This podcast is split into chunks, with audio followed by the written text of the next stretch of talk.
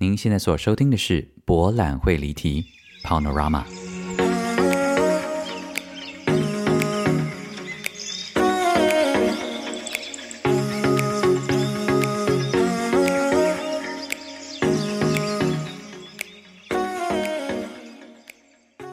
Welcome back to Panorama，博览会离题。大家好，我是蔡柏，This is Season Two, Episode Five。首先呢，哦，要先恭祝大家新年快乐！这是一周过得怎么样啊？应该都是在吃吧，吃饱睡，睡饱吃。打牌吗？打麻将吗？我完全不会打麻将，我还蛮羡慕会打麻将的人呢，因为我没有办法想象那个打麻将的乐趣在哪里。然后就算扑克牌呢，我们家族也是很少在玩，所以我。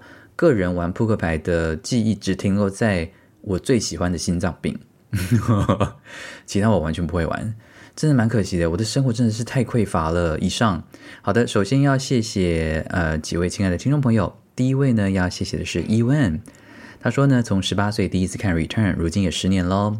当年连舞台剧什么都不知道，现在呢则是完全无法离开剧场。我会死，我会干哭，所以呢每次看表演呢都会多买几张票，拖着朋友们去。为了就是让大家知道，剧场真的是很棒的地方。大学时期为了看表演啊，买票买到钱不够吃饭，还被学姐领养，叫我吃饭时间就去找她。有的场地呢太远，就干脆假装是当地人蒙骗过这个宿舍的舍监，住进朋友房间过夜。现在呢，我成了表演老师，在国中耕耘表演种子。这些美好都是因为当时那场邂逅啊！谢谢蔡伯的创作，带领我到那个美好的地方。谢谢伊问。我认真的觉得，表演艺术的这个种子哦，真的是要在国小、国中就要好好耕耘呢。因为人生，你们不觉得吗？人生所有的习惯都是在那个最珍贵的这个童年时期，就是奠定下来的啊。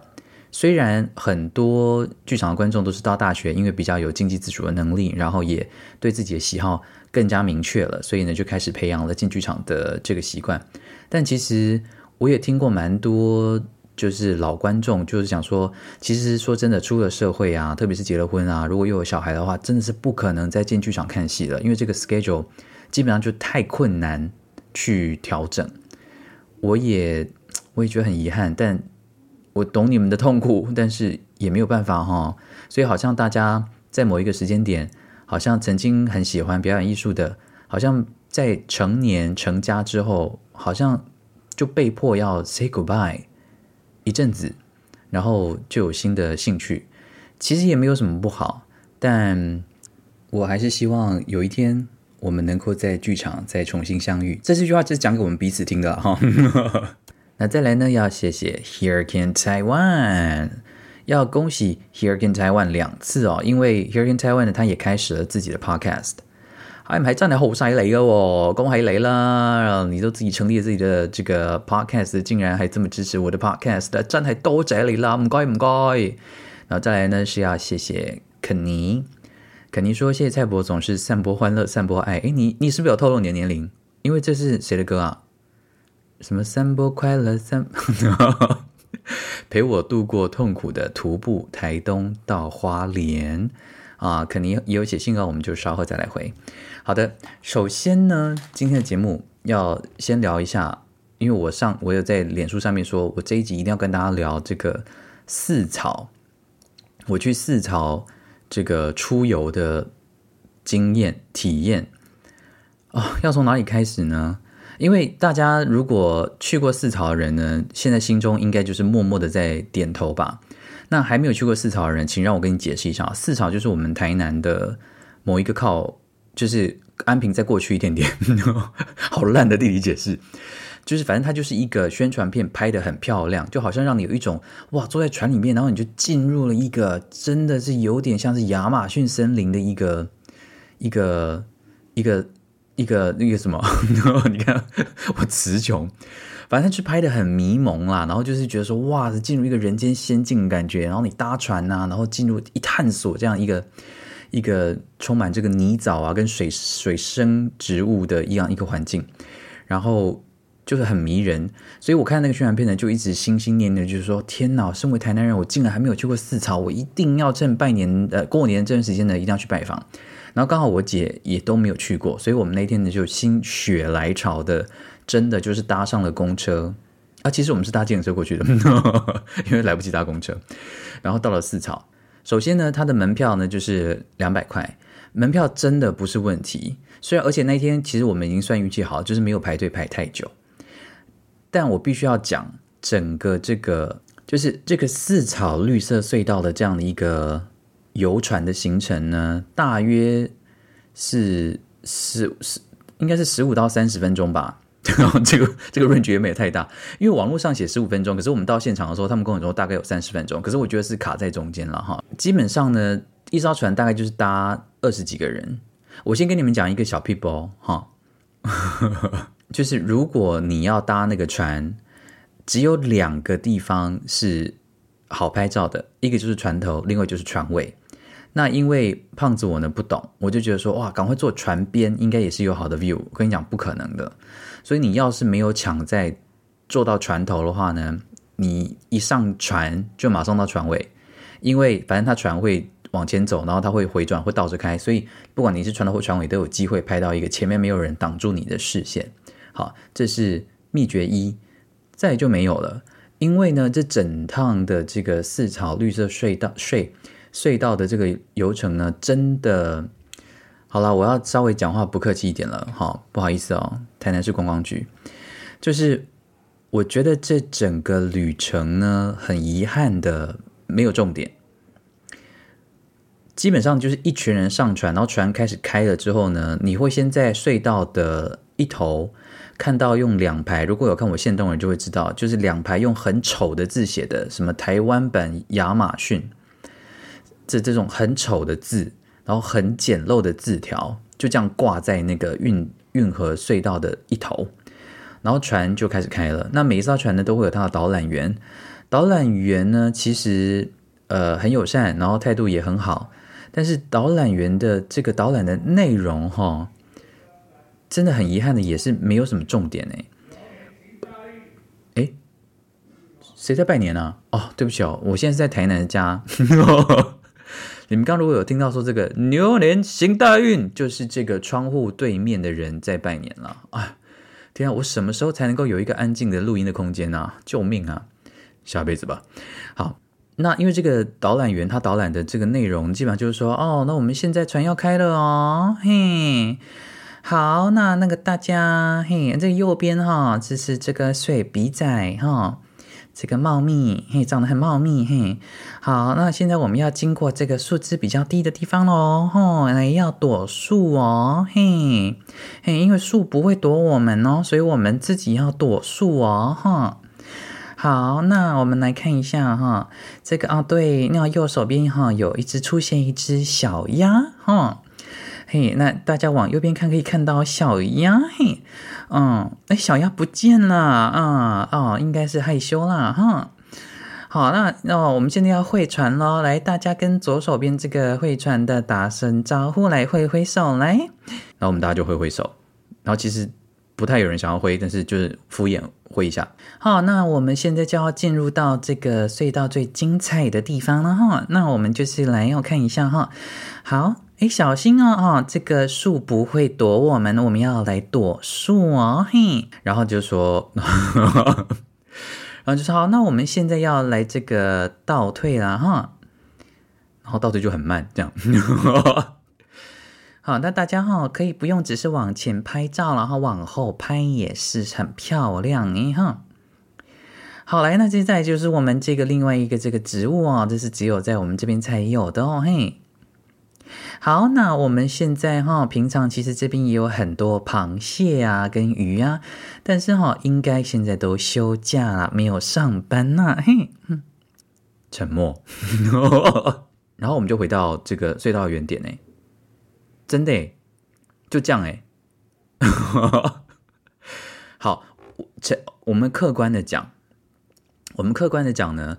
这个四草的这个绿色隧道呢，它真的是有几个角度非常的美哦。这个要客观的讲，金架喜就碎耶哈。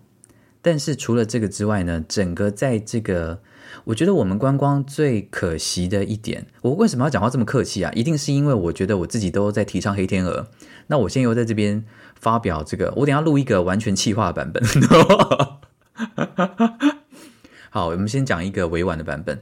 我觉得这个导览非常可惜的，就是说，因为其实它真实可以引发这个旅客对于生态环境更重视也好，或是对于这些动呃动植物更了解的程度呃也好，或者是说，甚至呃帮这个旁边的任何的一个。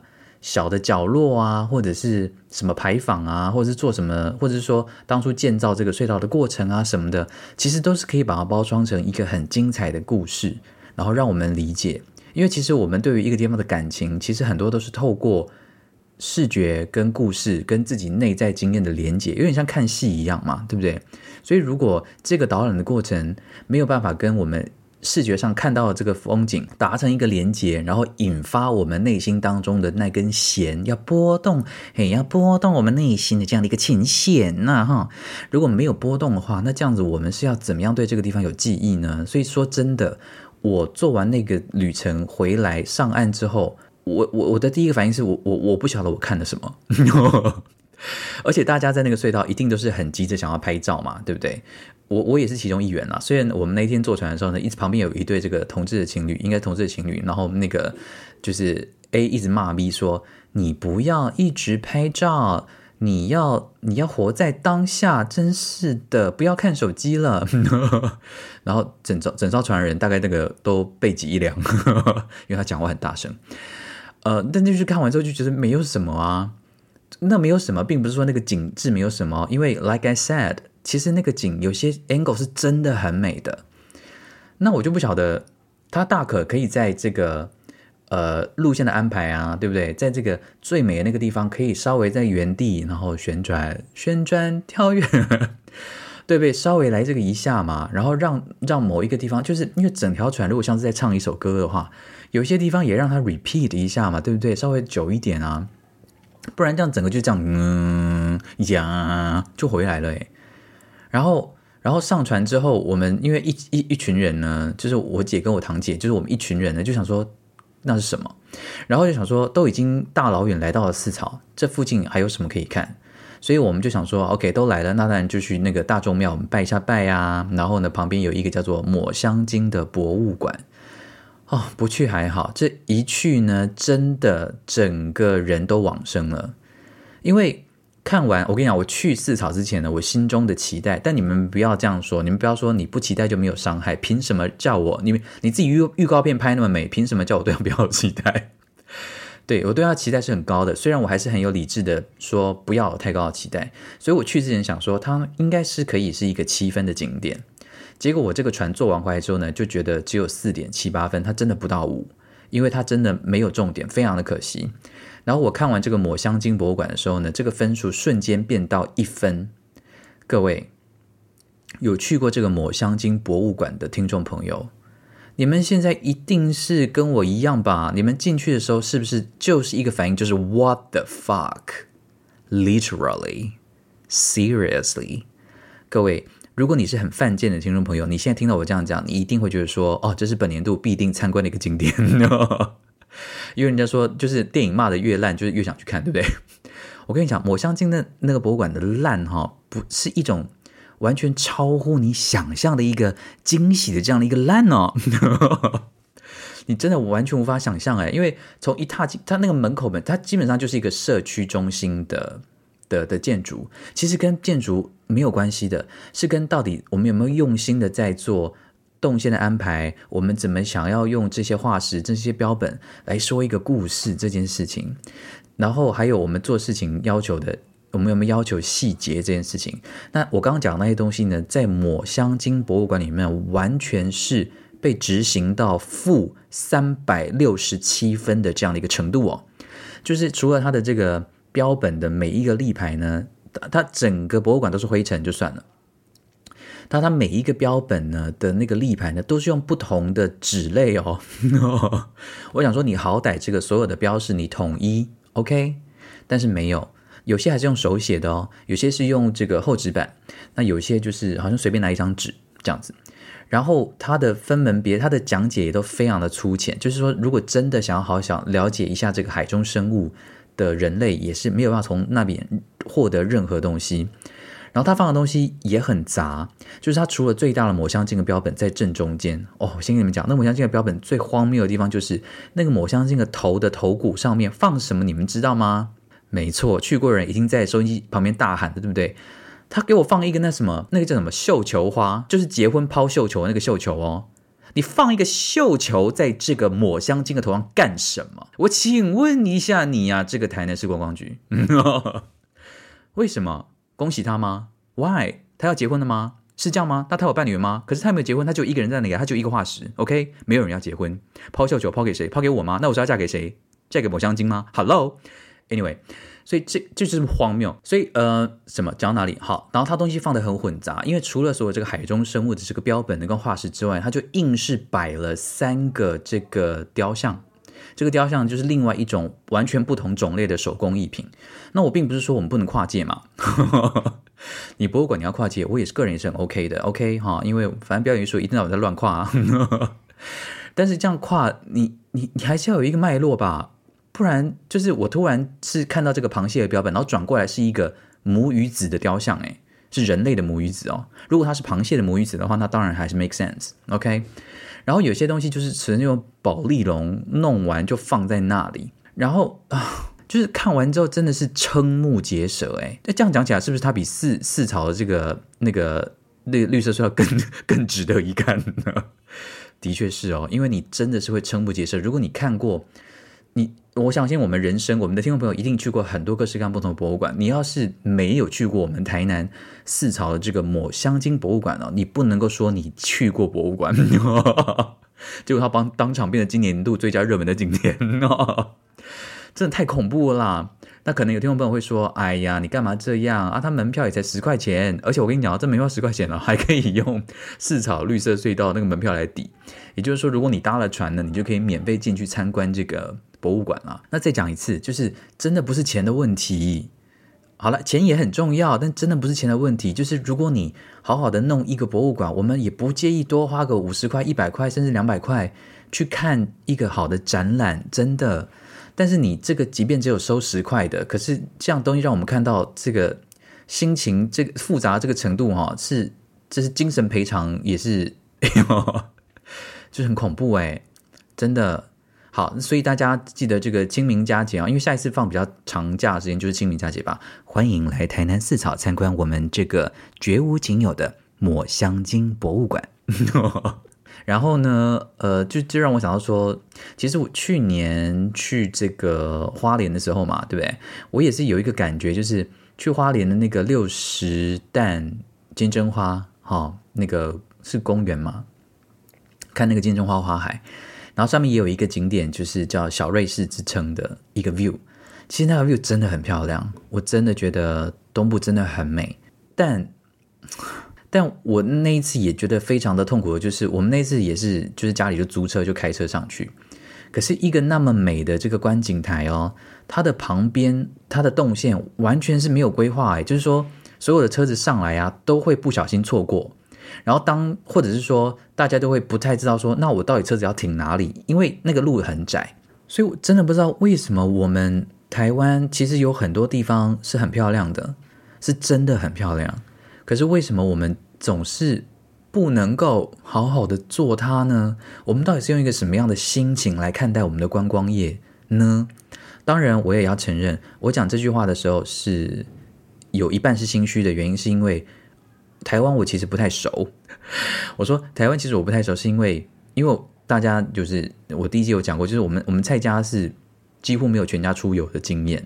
好，因为因为蔡爸爸就是神经质嘛。所以我们没有太多出游的经验，然后我长大之后有机会离开家之后的旅行经验，就是很犯贱的会一直想要往外跑，这样。所以台湾我去过的地方很少，这点是我非常惭愧的。当然，我也会希望能够好好把握今年的时间，能够好好来探索一下台湾各处的美景，这样子。那虽然是这样，就就以目前我去过很少数的地方，我的感觉都是很遗憾的，很类似，因为。就会觉得说，到底这些地方是只想要做我我我的疑问是这样子的哈，到底这些地方是只想要做台我们台湾人一次生意而已吗？因为我感觉大家很没有用，就是对于这个地方的规划是没有一个远见跟愿景的耶。就好像觉得说啊，这里的很漂亮啊，赶快台随随便搭一搭，反正大家都会来嘛。然后旁边就搭一个摊位，然后反正车子开上来，然后我们停下来，然后大家就吃一根香肠啊，然后到那个观景台上面看一看啊，就是就是哦哦，拍照拍照哦耶，要 keep 过来 keep 过来，然后就就走了。就大家默默的认为这样的一个旅行的模式，反正台湾人吃，或者或者是怎么样，就就这样一直下去吗？好，这是我的问号。再来就是。没有了，我没有其他问号，我就 卡在这里。我就是觉得说你，你是真的只想做我一次生意而已嘛？因为虽然，例如说我去我去了六十石这个金针花海那边，然后的确我也觉得那个小瑞士的 view 非常的漂亮。可是如果你问我想不想再去一次，我其实会说不想。原因是那边第一就是停车也不方便，再来就是那个观光的景点没有延伸性。我说的延伸性是说你。你你是要把你不能够只有说哦那边就采集了黑这个小小瑞士的这个观景台，你就说哦我们这边有一个很棒的景点，那你也不能说啊反正那边就种金针花，所以大家随便看金针花都很美，我就不可以这样子啊。就是你在思考一个观景台的时候，就当然那个 view 取得很好，那从这个 view 我看完之后，我们可以散步去哪里？因为你总不会希望大家停完车啊就上观景台五分钟。而且那边还没有厕所，我们是跟观景台隔壁的那个店家借厕所，他人非常好，他大概也也是被借习惯了，因为那边就是没有厕所啊。然后你这个观景台走了之后，我们可以走什么样的一个动线，散步到什么地方，然后可以真的在那个金山花海里面就是徜徉一下。有没有？那像韩国很会做那种观光的，他们就是，例如说我去济州岛的时候，韩国济州岛像我这种不会讲韩文的外国人到那边，都可以完全无缝接轨的搭上他们的列车，上车又下车，然后每一个景点都有一个主题。然后那个主题呢，都用地图规划得非常的好。然后每一个角落啊，哪里有好吃的特色餐厅啊，或干嘛的，其实都标示得非常的清楚。然后所有可以打卡拍照的景点，也都是有精心设计过的。就是说，他已经帮你想好这个 view，你可以坐在哪里拍，站在哪里拍。然后它背景讲是 OK 的。然后那个东西呢，也不会干扰到彼此。就是动线上面，因为很多地方，如果你要拍照的时候，全部人挤在一坨，你根本就没有办法拍嘛。那所以其实也不是地大或地小的问题，就是重点你有没有在安排，你有没有在用一个消费者的心态，或是用一个体体验者的心态来规划你的观光的路线。那我觉得这些东西很遗憾的，我觉得我们似乎没有把它想得太周全。所以呢，每次在台湾观光的时候，总是会有点遗憾。我们总是有一个同样的结论，就是台湾很美，但是总是。玩玩的，就是去旅行玩的过程，总是少了一个什么。当然，我相信东部有很多地方纯粹是体验自然就已经够了，我完全赞成这件事情。我现在讲的是说，有一些真的已经是非常的有名的观光景点，其实严格上来说，在无论是在主题的规划、在动线的规划、在使用者的体验上面，其实我都觉得还有很大的进步的空间。那因为现在。又不能出国，所以呢，我就是一直很想要想办法。因为你看，我就去了奋起湖，我想要好好的，就是一直走路，也也没有那个步道可以走。然后想要去四草好好探险一下我们的台湾亚马逊森林呢，哈，也没有办法。嗯，对，那我到底可以去哪里呢？我告诉大家，你们呐、啊。所以呢，我决定，呃，这一周我要去。清境农场，我好兴奋呢！因为听说清境真的很漂亮诶。我年纪很小的时候有去过一次奥万大，好像之后就再也没有去过，也没有去过普里，也没有去过呃这个清境，所以我个人非常非常的期待。如果听到这个节目的听众朋友有推荐普里啊，或者是清境哪里一定要去，哎，但是你们不要忘记哦，我没有车。所以我的就是大众交通运输工具，有没有觉得哪里特别一定要去的？拜拜托大家传授我一下啦，好不好啊？好了，今天光是抱怨这个，我们四草哈就已经抱怨了很久了。呃，绝对不是要诋毁啊！你看我对，因为我也是深爱着我们台南啊，就是说这个东西提出来也是，就是大家可以可以怎么样？我们可以怎么样让我们的观光，可以怎么样让我们的这些。呃，都市文化的都市观光的规划能够真的提升，我觉得这个真的很重要，因为我们也很希望外国朋友来我们这边玩，欣赏我们的美景，除了一直除了一直称赞说啊，我们最美丽的风景就是人呐，哈，那那都不要去景点，就看我就好了。哎，没有啦，我是说看人就好了。对呀、是不是？哦，好不好？大家加油呢，嘿，好不好？哈、哦，那我们休息一下哦，等一下呢就要来外国朋友好声音。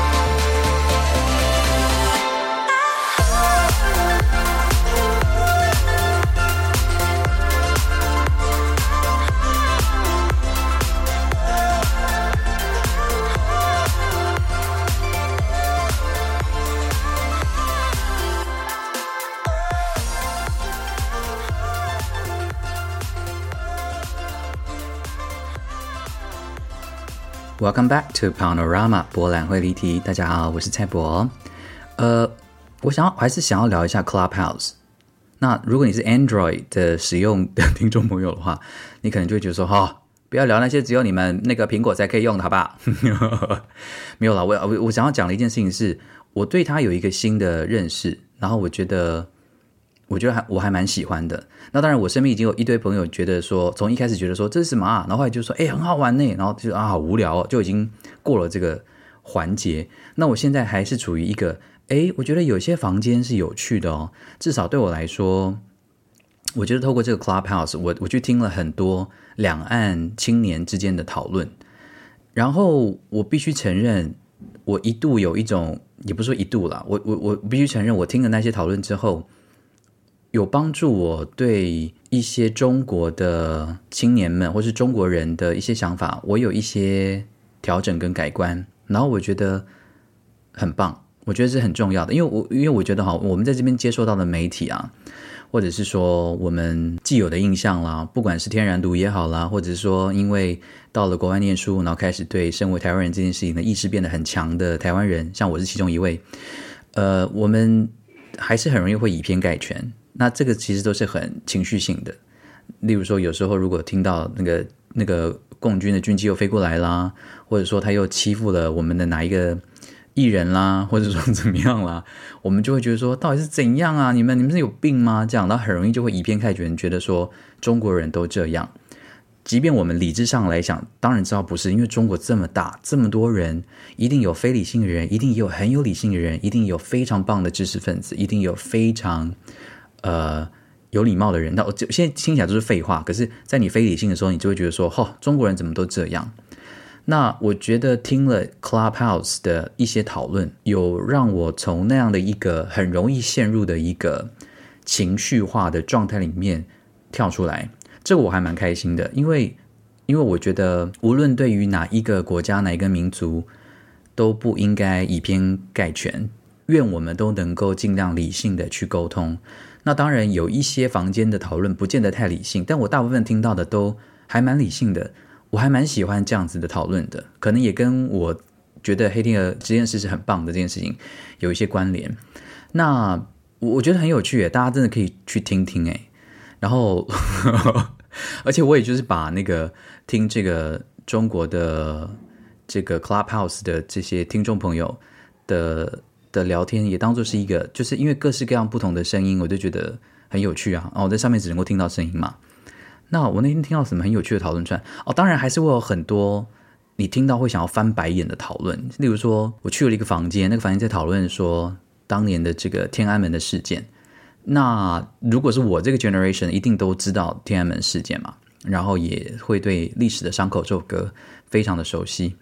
那里面有一个女的听众朋友，她就说。哦，我我个人呢是是九零后，那我我们家呢是就住在这天安门广场，就是两条外面的这个巷子。那其实我是觉得，如果有些东西我们没真的见过，就不太适合就是讲这些东西。那就是事情还是要有凭有据嘛。那就是说，如果没有亲眼看见这些东西的话，我觉得还是不太行的。那因为我父母亲呢，就是。就是住在那附近嘛，所以他们都说呢，那个时候大学生呢在广场上面呢，其实他们都是有很多这个垃圾啊什么的，就是这是臭味就是满天的。所以我觉得我们看事情呢，还是不能够用单纯一个角度。呃，这位小姐，我可不可以跟你讲一下？我我不行，我一定是要，我一定要反对一下。你现在讲的这个东西，你你你干嘛呢？你没你没看过这网络上网络上的视频这么多。你没看过，你你你不能够上网吗？你没看过这个视频上面就看到这个坦克车压过，这这个东西就是摆在那里，你没看过，你一定要亲眼到那里才能够说这件事情是真的。那我告诉你，那日本人在这个南京杀了多少人？你没去过南京，那这件事情就没发生是吧？那你没去过南京，那你在讲什么南京大屠杀是吧？不是啊，我的就哦是啊，那没事没事，就是会有这些 类似这样子一个讨论。然后，其实很多中国的呃网民的逻辑是非常非常清楚的，然后他们的谈吐跟讨论呢，我也是蛮激赏的。那当然有一半还是会一个让你边走在路上边听，就会觉得说是三小这样子，所以也也不宜听太久啊，听太久是会有一点就衰弱、心脏衰弱的状态。但我觉得有些讨论我觉得非常有趣，因为嗯。即便我们不见得要认同哦，对啊，还有一个女生，我记记得有一天有有听到一个女生还在吵说，就是说，就我就觉得说，就是现在呢，我们就是要武统台湾，台湾就是台湾就是这样，台湾就是不过就是一个茄，其实就是中美的这个战争，所以我们就是要武统，我们就是讨论武统台湾，然后那不知道哪一个人，然后有一个人就跟他吵说，你你现在你现在在讲是什么武统台湾？你讲武统台湾干啥呢你？然后那女生就讲说，不是。这是我的观点，这是我的观点，你可以不用听我的观点。那我就是要讲我的观点，你你可以不用听，但我我可以讲，这是我的言论自由。然后那男生就讲说：“不好意思，我一定要跟你讲一下，这里有一颗蛋，这是事实。我觉你觉得这个蛋好吃，这是观点。我们现在讨论的是一件事实，不是观点。所以你没有，你不可以，你没有理由在这边讲你这个完全错误的观点。我觉得还蛮可爱的。以上。”好的，今天 好啊，其实就是要跟大家讲这个 Clubhouse 上面有很多莫名其妙的讨论，我个人觉得其实还蛮有娱乐性的。好的，那今天的第一个外国朋友好声音呢，要来听听我希腊最好的朋友阿西送给大家的一个呃讯息哦。然后呃，阿西他本身是一个声音的演员。那听过他声音的人一定都知道，他声音超好听的。然后他是一个配音，他也会配音，所以他的声音变化多端。那我也会把阿西的 YouTube 频道啦，跟他一些作品呢，就是 link 在下面。我真的觉得，对喜欢声音表演的可以去听听他的声音。然后，如果你们对声音表演有兴趣的话，也可以写信问他问题哦，他一定会非常乐意的回答你们的。好的，那我们来先听 Aris。Hi, Paul. Thank you so much for doing this and for inviting us over to your podcast. I think it's amazing that you're doing this, especially at times like these. People, I think, need something to hang on to. People need something to relate to, and your voice is the best thing in this world. I love it. Um, Greece was hit by the pandemic real hard. Um, I wish Greece was like Taiwan. You know how much I love Taiwan, and what you guys have done is so exceptional. If if I didn't have such a huge time difference in our time zones, I probably would have already moved to Taiwan. But I don't think I would serve all my clients well if I just delayed everything. So, yeah, the worst thing for me is not me being stuck at home, it's my kids not going to school the way they should, um, you know, mask free, hugging each other because we hug a lot here, uh, as you very well know and uh, not being able to play in the playgrounds with other kids. And it's just, it's just a whole new world that I cannot get accustomed to for them because I had it in a very different way. I wanted them to have a free life. I wanted them to know what it's like to connect on a human level. And this is something that I cannot overcome right now. On a business level, I was never affected really because I've been an introvert in my business forever. I've had my own studio at home, and that's what I've been doing. So, yeah, instead of going to some studios, I just do everything from home now. I just tend to not try to overthink things. Uh, I just try to do things and try to keep myself as happy as possible because these are really hard times and I've been very depressed, and everybody around me is very depressed, and I just try to sing every chance I get and do whatever I can. Thank you very much for doing this. I think it's awesome, and I hope your listeners can relate to what we're saying here. Love you, man. Thank you, Ares. 啊，首先是一个希腊文小常识哈，就是如果你有这个希腊的朋友，如果他的名字后面有 S 的，你在叫他的时候呢，那个 S 是不发的哦。虽然听起来是一个无关紧要的小 people，但是这个还就是希腊人听了会觉得蛮贴心的。就例如说，Aris，它是 A R I S，right？然后，但是我如果 Aris 就在我前面，我要叫他的话，我不会叫他 Aris，我会叫他 Ari，就是 A R I 而已，就是 S 不发的。对不起哦，我就是喜欢这种小事情，然后跟你们讲，你们应该觉得超无聊了吧？Anyway，好的，所以是先谢谢这个阿西的分享。那阿西跟我的这个呃故事，应该就是就是从部落格开始 follow 的人呢，就是知道一切哈，所以我就不不赘述了。那阿西来过台湾，那他非常的喜欢台湾。他说：“如果不是因为工作的，就是如果不是因为时差的关系的话，他真的会很想要搬来台湾。可是我猜台湾应该也没有办法收他吧，因为我们现在外国人也没有办法进来，很可惜了。好，不然他真的最大的梦想是全家搬来台湾，因为他真的觉得重点已经不是他了，重点是他的小孩，因为他两个女儿。然后大家可以想象嘛，就是现在哈。”我那天在跟一个奥地利的朋友在聊这件事情，他觉得这一个 generation 的小朋友呢，以后应该就是心里都会有一些创伤或者是阴影。我想说，有这么严重吗？他说会啊，因为所有你能够想用，所有你能够想象他们这个时候应该体验的生活，他们现在都没有办法体验呢。就是说，如果我们想象一个应该有的童年，就是就是直接到这个 playground 上面，就是。乱乱玩啊，乱吼叫啊，无忧无虑的大喊啊，弄脏自己啊，然后跟跟朋友一起出去玩啊，或什么的。然后他人生当中可能有长达两年的时间，就是只能待在家里，不能够到学校，而且天天戴口罩，然后天天就是就是不能，就是完全这些他们本来应该要做的事情都没有办法做的时候，这个东西对他们长远来说的影响会是什么呢？哈，已经有一批人开始在讨论这件事情。那我的确也觉得。这对小朋友来说真的是一个非常，哎，非常很委屈他们的事啊，因为他们就是要在外面活蹦乱跳啊，对不对？这才是他们应得的这个童年呐。但为什么会这样呢？要怪谁？对啊，就就非常的可惜这样。那话说啊，阿西呢是跟约克，好，第一季常常聊到的约克，这两个人呢是唯二我的外国朋友坚持叫我蔡博的人，这点我还蛮。感谢的，因为你知道外外国人发我们的中文就是很难发，那有些人呢，当然就是会觉得说越好念越好，然后有时候我们台湾人呢也会养成一个习惯，就是说每次在国外自我介绍的时候，你不是想说 Hello, Hi everyone, my name is Pao Chang Tai, just call me Pao，或者说 Hi, my name is 蔡伯章，but you can call me Pao。然后大家就大家听到蔡伯章的时候，所有的外国人脸都在抽搐嘛。然后当你讲说 Just call me Pal，他们每个人就哦 Good Pal，Hey Pal，这样子。然后就是就这样。可是这两个人呢，就是阿西啊，他就会，我记得我们刚在伦敦认识的时候呢，他就会很坚持的说，你台湾的朋友们不会叫你 Pal 吧？然后我就说，的确是不会。他就说，那他们都叫你什么？我就说，你真的要学吗？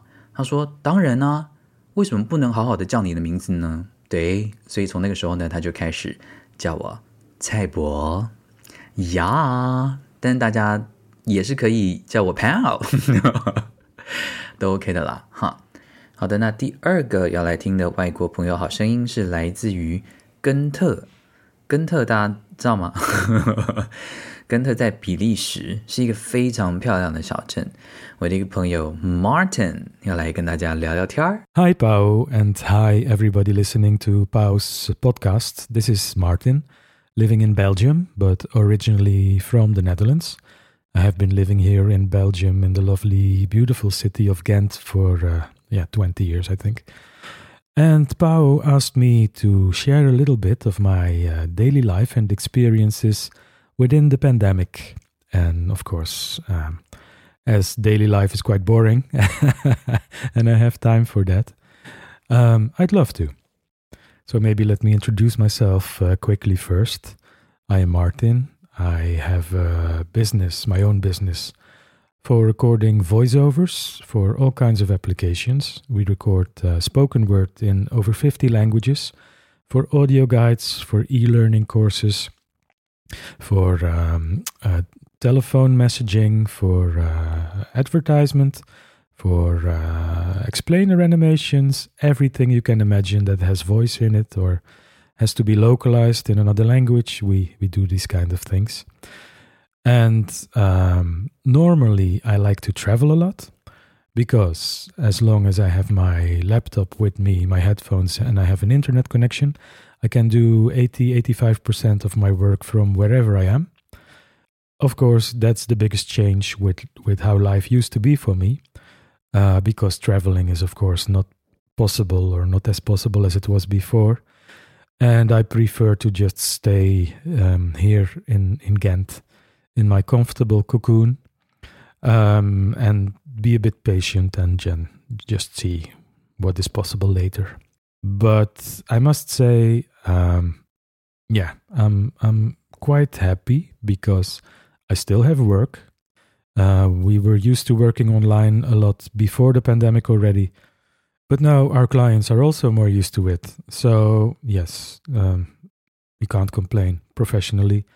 But I guess it's the same for everybody. And uh, the extra time that uh, I have now, I try to uh, spend on not just sitting passively in front of uh, TV watching Netflix or Disney Plus, but also making music because that's something I love.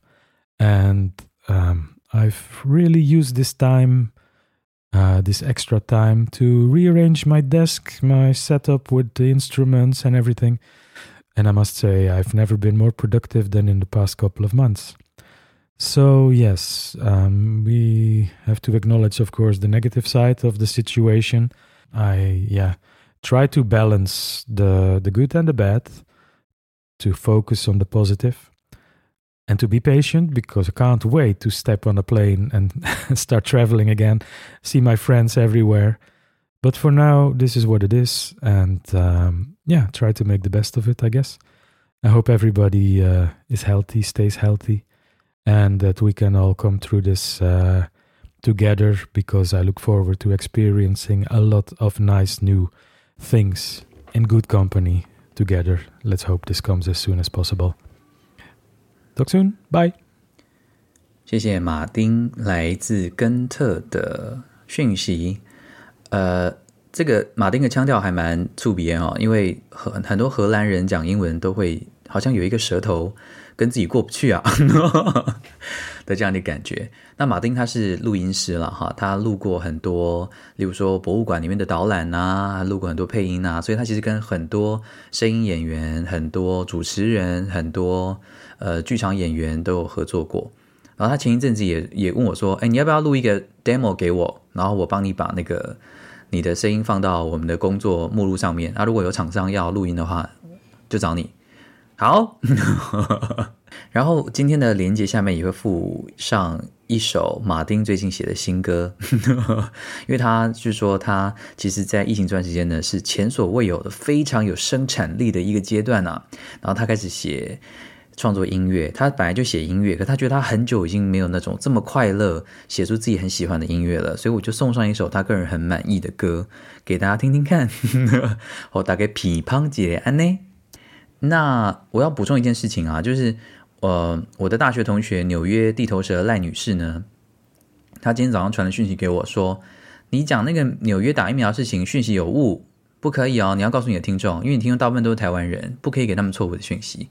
我说是哪里错了？然后后来我们讨论一下呢，发现并不是我讲错了，我们理解差不多，可是我讲的不够清楚。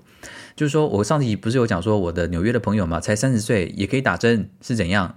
就是老师吗？这样，那其他人都不用打吗？好，我是开玩笑的，我是说你凭什么这么年轻也打？你又不会死。但事实上呢，在美国是这样分的了哈，在美国是第第一批打疫苗的人就是老人、医护人员跟 essential worker。根据 Cambridge Dictionary 的定义，essential worker 关键岗位工作人员，从事的工作对社会有重要意义的人。像我剧场演员就不是啊，就是说没有你不会死。所以我我一度觉得说这个职业超没有用的，然后现在还是这样觉得哦。以上的，总之呢，就是老师呢就是 essential essential worker 的一群，所以不管你年龄多大，你只要是老师，你就是会第一批打疫苗。那我就问这个赖女士说：“可是老师打疫苗有用吗？”因为老师要面对的老师的风险很大，没有错。可是如果老师打疫苗，最最快的目的就是为了要回到学校去教书的话，代表学生也是要回到学校啊。那如果学生回到学校，那到底是怎样？那学生都还没有打疫苗啊，那是不是也会这样群聚的感染呢？这个东西到底美国是怎么做的？那后来呢才知道说，美国因为是联邦嘛，赖女士说各州都自己主政。他说纽约更复杂，因为他们呢是给学区自己决定。所以每一个学校很可能都有不一样的政策，这个是不是很荒谬？这种感觉用台湾来比喻，就是说台南市是一种处理的方法，台北市属于一种方法。苗栗本来就自己独立了，当然也有一个自己的做法。那南投当然也是。然后如果那个台北是比喻成是纽约的话呢，就代表说这个大安区哦是一个做法，信义区是一个做法。这个真的是让人家很头痛诶。这样，那我也有问上一集的 Marie 说，那学校会用什么样的一个方式来确保学生的安全呢？那 Marie 就说，因为真的每一间学校每个州不一样，那他的他的那一周呢是学生呢一周呢有两天到学校，然后两天在家里学习，然后如果在学校的话呢，就是要保持社交距离，这样，所以他们就是这样子混着上课，就让。部分就让每一个学生都可以到学校固定的上课两天了哈，这是他们这个州的做法。那你可能会觉得说啊，上两天，我觉得这可能就呼应到说，就是不管怎么样，还是要让孩子在一个尽量正常的学习环境，即便不能够像从前一样这样子，可能在地上翻滚啊，或者做一些非常比较亲密的动作或什么的。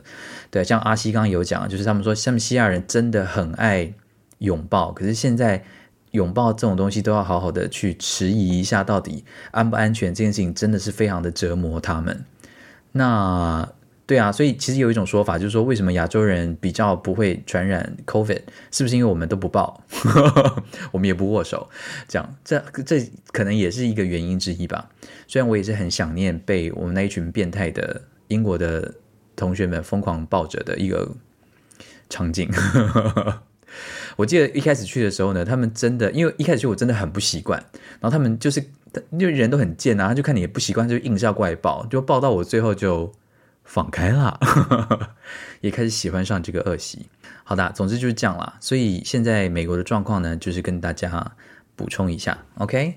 那因为今天的信比较多，所以呢，我们今天就分享两个外国的好声音就好了。那我们休息一下，等一下就来回信喽。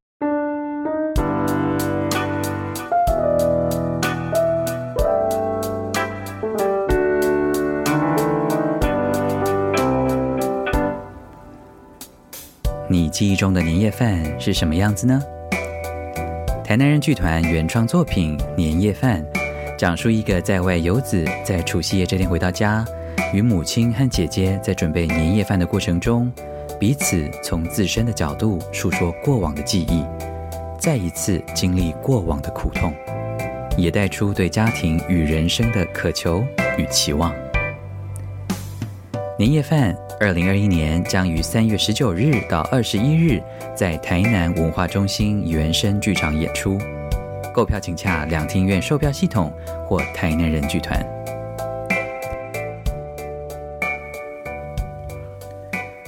Welcome back to Paonorama 柏览会离题。大家好，我是蔡博。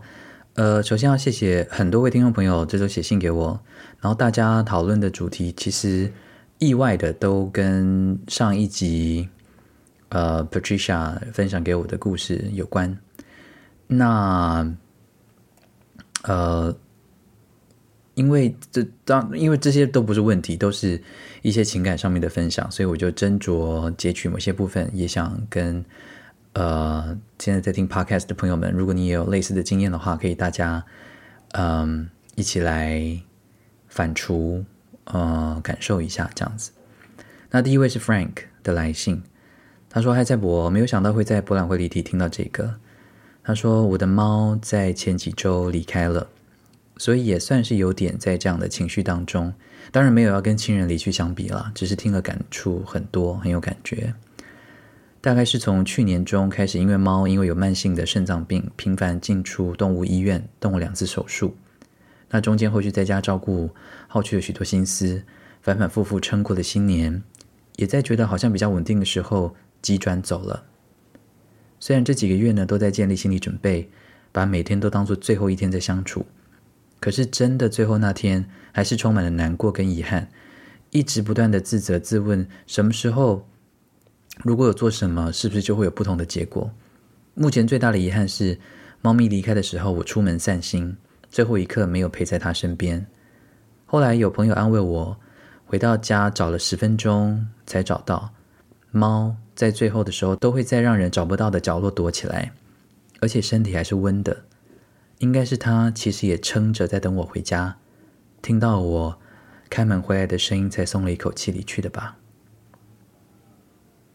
真的是没有想到我也会这么难过，可以难过到吐，可以到了过了几天、十几天，还是一早醒来就有一种无以驱离的哀伤凝聚在脑中。不过大概是因为我的朋友都够老、有经验，所以没有人提到要我放下的，反而是要我好好难过。愿意接受我在 IG 线动里面呻吟，要我保重自己。我也始终很感谢我的猫，让我能够有这么多的感受，学到这么多的东西。然后某天瞬间，突然有种浓雾松动、散掉、清明放下的感觉，还是有难过跟遗憾，可是好像就接受了，也当成他的离去是让我展开新的生活，好好的想学一些新的东西，一面慢慢整理他留下来的一切。都还在进行当中，也不知道是不是真的放下接受了，说不定哪天又会觉得要好好难过一下。只是听到了来信跟你的分享，有点动心来写信。呃，明雄空气好像真的很不好哈。看到当地的朋友贴了照片说，一早一大早雾这么大合理吗？然后有人就回说那是空雾。他说还好你有找到空气清新的景点，祝福新年愉快。啊，谢谢 Frank 的分享。呃，我还是非常想要养猫的，然后我不晓得，我其实很，我不晓得，我不晓得我对于猫跟狗离开这件事情也会很伤感的原因，是不是因为我没有真的养过，然后是我的想象力在作祟？因为我记得我国中的时候呢，有去美国找我的二舅，那个时候他们家有养一只狗，那只狗叫做 Chance，然后他们都叫它 Chancey，Chancey 是一只非常可爱的狗，那大概是我人生中第一次，因为我们家小时候是不准养宠物的，所以我对宠物是零接触，所以第一次遇到 Chancey，我就真的很喜欢它。然后在美国那几天呢，就是天天就跟它玩，然后也拍了照片，然后回家那个时候还是冲冲洗照片的状态了哈。回到台湾之后呢，就把 Chancy 的照片就放在我的桌子底下，然后天天都可以看 Chancy。然后其实那是我跟 Chancy 唯一一次见面诶。但是后来几年之后，我的表哥传一个讯息跟我讲说 Chancy 离开了。然后我那一天真的是哭一整晚哎！我我 我现在想到 Chancy，还是会有点鼻酸。我真是哪里有病啊？好好好，不要不要再这样了。OK。但是谢谢 Frank 的分享。我相信猫咪，我特别感动，因为我不晓得猫咪离开前都会躲在一个让人家看不到的地方。猫怎么这么体贴啊？哎呀，气死我了！好，不可以，不可以，我今天没有时间重录，我要我要撑着。好，再来是一位呃想要匿名的听众朋友，他说：“谢谢你在这一集最后的分享，很慎重、很用心的分享那封信。虽然离世的这个事实依旧让人家感到悲伤，但因为你的在乎，感受到了温暖和安慰。我是个幸运的人吧，人生活到三十多岁还没有经历过与亲密的人永别。”呃，但是去年下半年三个月内就接连遇到两名年轻朋友的意外离开，说是朋友，其实都不是私交很深，但都会说是人世间美好存在的那样的人。第一个是，嗯、才二十多岁的小女生，他很善良、很努力、很纯真，但也很没有自信。因为工作上特殊的交集，我看着他走过了一段很不容易的路。在他离开的前几个月，他才终于可以说是完成，也可以说是开始了他的一个梦想。我好为他开心。我看得到他的转变，也可以想象这个些转变的背后，他必定经过许多辛苦和泪水。才能够成为现在这个样子。我也好希望、好期待他未来能够带给这个世界的真实暖意。他离开后，我去探望了他的家人，是非常淳朴温暖的一家人。即使这么痛，他们也没有任何的责怪怨、埋怨，还是充满着关怀。这也让我好心疼。听他的爸爸妈妈聊起他，我突然知道为什么他可以是一个这么有爱的人呢？但这样的一个人却不存在了。第二个也是。才三十出头的大男生，其实我们只见过一次面，但那一面我就知道他是个发着光的人。他是我生命中最好的朋友的重要贵人，在朋友人生低谷的时候，给他机会，让他重新振作。他从国外只身来到台湾打拼，爽朗、真诚，也爱着台湾这片土地，还准备着让台湾的事业稳定下来，可以交棒给我的朋友的时候，要再去其他国家开疆辟土。他的情境跟离开的方式都和那个小女生太像了。从我的朋友那里知道消息的时候，是我那几个月第一次忍不住大哭出来，看着我的朋友必须硬撑着处理因为是外国人意外离世而衍生的各种繁复的手续。我知道在半夜回到家，终于可以静下来的他，到底是有多么……我甚至找不到可以表达这种情绪的用词。在他的葬礼上，我受朋友之托帮忙全程录影。透过镜头看着我朋友和他交往不久的女友半蹲在他的棺木旁，说着道别的话语。当下我不知道该如何处理自己的感受，只知道那一幕烙进了我的心里。在之后一些我很平凡、很微小的日常，我从未料想有关联的时刻会想起。谢谢蔡博，因为你的分享让我终于能够勇敢的写下这些。听着，呃，娃娃的《彼个所在》这首歌，边写信还是哭到不能够自己。但我觉得我好像更能够好好的记得他们了。这首歌呢，是女孩离开时朋友传给我的，在当下某种程度上抚慰了我，却也是日后我几乎不敢点开的。真心谢谢你一直以来的文字、声音和作品，在许多向别人说起好像很显为父亲死想说愁或者是很中二的时刻，给了我们力量，踏实的、持久的，有你真好。谢谢这位匿名的听众朋友的分享。呃，另外一位也是上情，呃，就是上一集那个来自保加利亚的听众朋友。但我先跟大家讲一下，Patricia 也有回复给我，他说：“Hello，蔡伯，非常谢谢你的回复。一看一打开，看到单集的简介里面有面对生死的二三事，觉得很激动、开心的那种。听完心很暖，边听边哭。”听三次哭了三次，嗯，近来呢，我一直懊恼着以前跟姐姐的一些趣事和生活之间发生的小故事没有写下来，拼命的翻找照片和对话的记录，为了确保这些记回忆的位置，以及好好的把它们保存下来，又一边惊慌的想着，那在身边其他我爱的人呢？我有没有把握每一个时刻，用心和用脑把这一切刻印下来呢？或许。总归回来还是努力的 live a wonderful life，才能够让自己内心安定吧，以及对一生没有遗憾吧。嗯，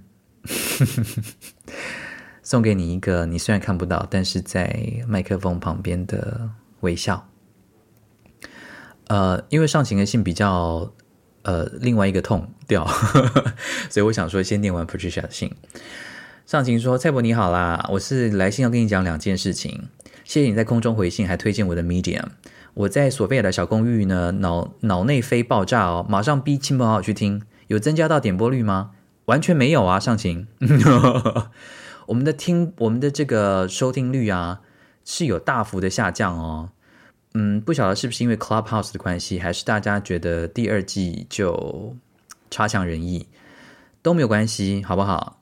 市场决定一切，但不管怎么样，现在有在收听的听众朋友，胖子我一定会做到第二季第十三集才正式画下句点的，你们不用担心。好的，OK，总之要谢谢你啦，对我来说非常的特别，很温暖，具有意义，很高兴你喜欢我的文字。这次想要跟你分享保加利亚文的奇怪声音，因为我也是，就是啊，他说他也是非常喜欢奇怪声音的人。然后保加利亚呢有一些奇怪的声音啊，例如说可以用于任何情境的发语词啊，例如说啊啊哎，那不就是韩国人吗？然后有一个哦，这个保加利亚文呢讲说 Oh well，的时候是 Oh me，嗯，这个这个比较难想象。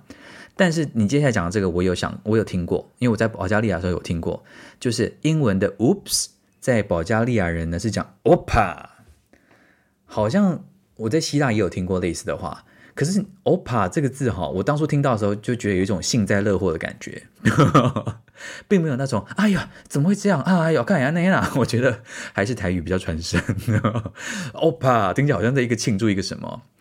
就是如果你看我在我现在我现在就是拿一个东西，然后不小心掉到地上，然后旁边人就说“欧帕”，是不是有一个很庆祝的感觉？真的很奇怪。然后呃，有一个比较奇，有一个比较荒谬的啦，就是他说，但是呢，上情说我最喜欢的还是 “be careful” 哈，小心，因为法文呢是讲啊东雄然后中文是小心，但是呢，保加利亚是说。Betty vene da 我可能有念错了，但上情说，哦，讲完保加利亚的危险，哈，危险都已经过去了，三分钟了，这样。上情很好，他还录音给我听，真的非常的感谢。那上情呢，有想要留一个讯息给 Patricia，所以我也代替他分享哈。他说第二件事情是想要告告诉这个 Patricia，谢谢他的分享，我觉得他好勇敢哦。我边听的时候，眼泪也慢慢的浮出眼眶，但试着没有让它掉下来。我非常幸运，没有经历过家人朋友的离开，但我也有两个关系非常紧密的姐姐。只要一想到可能会失去他们的念头，就让我恐惧不已。不是只有他们，也许是所有身边生命紧密重叠的人。今年因为疫情还有工作签证的关系，第一次没有回家过年。我尽量不去想这些事情，我尽量想着一些感激的事。我在异乡的生活啊，没有回去啊，是保护他们啊。家人都还是健康，照常的过了一个好年。只要他们健康平安，一切都没关系的。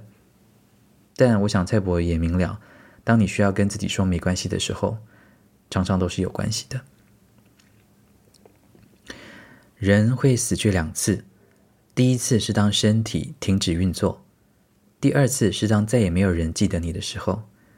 所以，用一辈子的时间让姐姐一直被记得吧。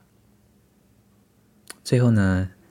想对 我干嘛一直要我干嘛一直要眼红眼那个？你们很烦的，你们写信都很容易让人家哭诶。操！最后想跟 Patricia 说，我们不会，也不需要放下，我们会带着他们跟我们一起往前走。好啦好啦，你们很烦呢，谢谢大家啦，好不好？那个那个有过去，好啦好啦。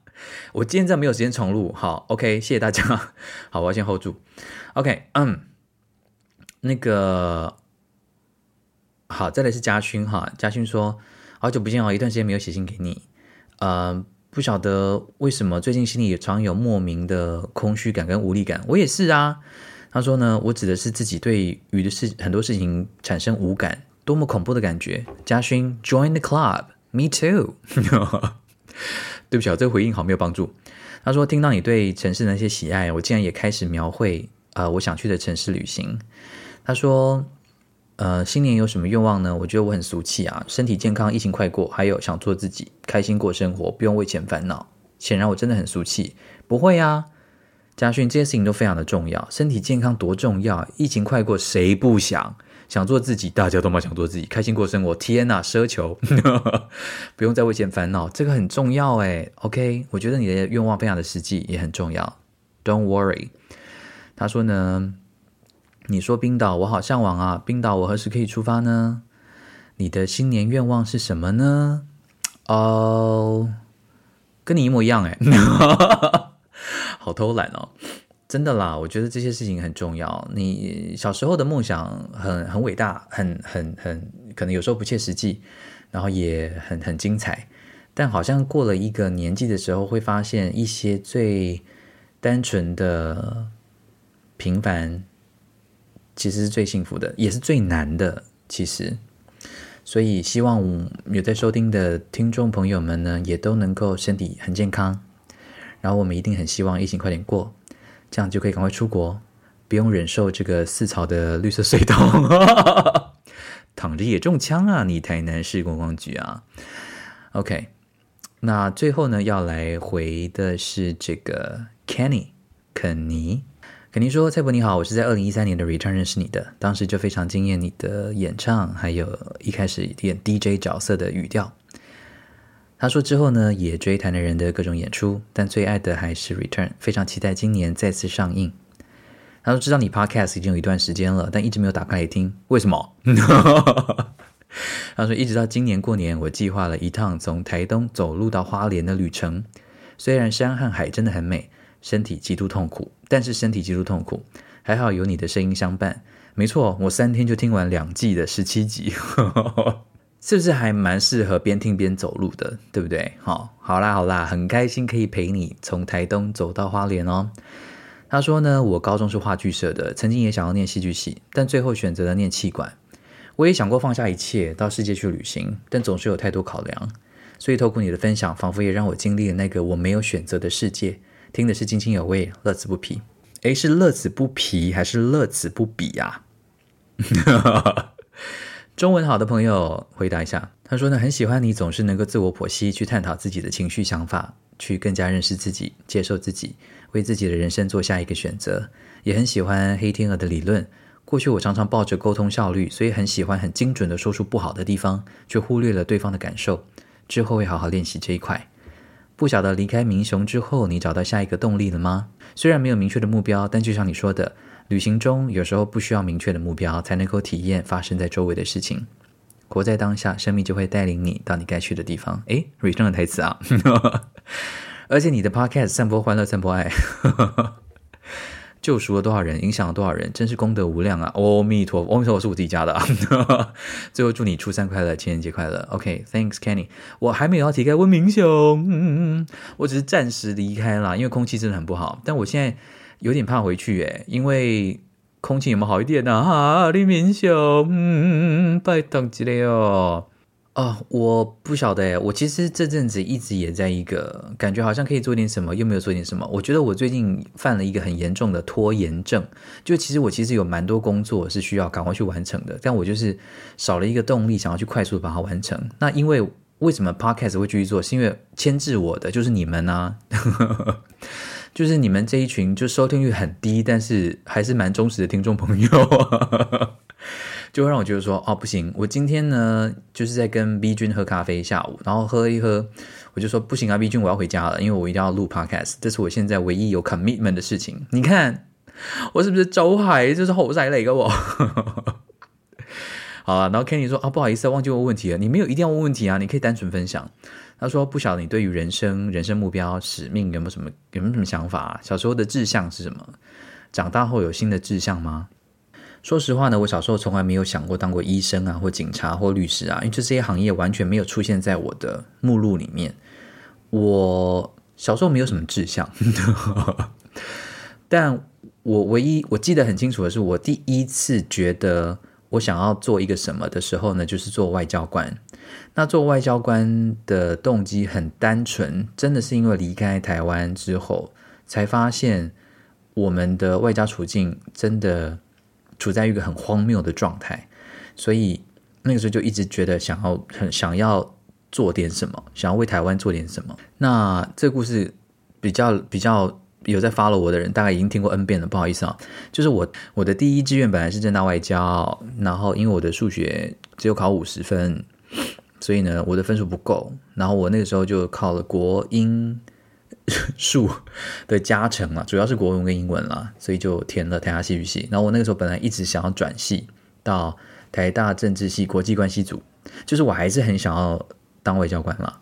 但后来因为演了这个 Check Off 的戏之后呢，就决定了继续念戏剧系，然后就一路荒唐的走到现在录 Podcast。哎，人生啊，志有志向有什么用呢？这样好没有鼓励到人哦。没有啦，因为其实大学念的东西，毕业之后不一定会做这个嘛。那毕业之后做的事情，十年之后不见得就不会转换跑道啊。我默默的希望，还是能够用自己的一己之力，然后可以让更多人认识我们的台湾。那，嗯，慢慢来，以身作则。这样，小时候梦想好大哦。现在，我突然想到，因为你很喜欢 Return，我突然想到 Return 首演完，然后我们后来再重新演的时候，然后我有一次在排练场旁边看那个银轩跟这个表哥龙成汉表哥，呃，娃娃的老公，在演戏的时候，他们那一段就是在这个芭蕾舞蹈教室嘛，然后。他们就聊到说：“哎，那你的梦想是什么？”然后这个若维就说：“我的梦想就是能够跟这个芭蕾舞团啊去巡回全世界。”然后我记得才短短的两三年哦，二零一一年写的这个剧本哦，二零一三年重演的时候，我看到那段戏的时候，我突然就惊觉说：“天哪！我已经很久不敢讲自己的梦想了，我已经好久没有提到。”自己有什么梦想了耶？然后突然好想念小时候的无无惧无畏哦，就是我们好像从前可以很容易讲说哦，我长大一定要干嘛？我以后一定要做什么？但是什么时候、什么瞬间让我们突然不再说了呢？我们不再讨论梦想了呢？真的只是因为现实压得我们喘不过气吗？还是说？我不晓得，不要又告诉我说：“哎呀，长大本来就会这样了。”好吧，就让我我的我的小孩子气，就是我拒绝接受这个理由，不可以的，不要这样。我们我们不管活到几岁，都是可以继续勇敢的做梦，然后我们也不要羞耻的把梦想讲出来，好吗？虽然我现在人生这个状态讲鼓励大家这样子是稍显没有说服力，因为我现在也在一个偏卡关的状态，但我还是有一个计划默默的实行。但天蝎座就是没有达成之前不想要乱讲，因为怕丢脸。没有啦，总觉得说还没有成功的事情没有什么好拿来说嘴的，等有成功之后。再用一种分享的心情再跟大家聊，希望我们都朝自己的那个目标，不管是大或者是小，它终究是一个目标，都是很值得去完成的。只要这是你内心所想望的，OK？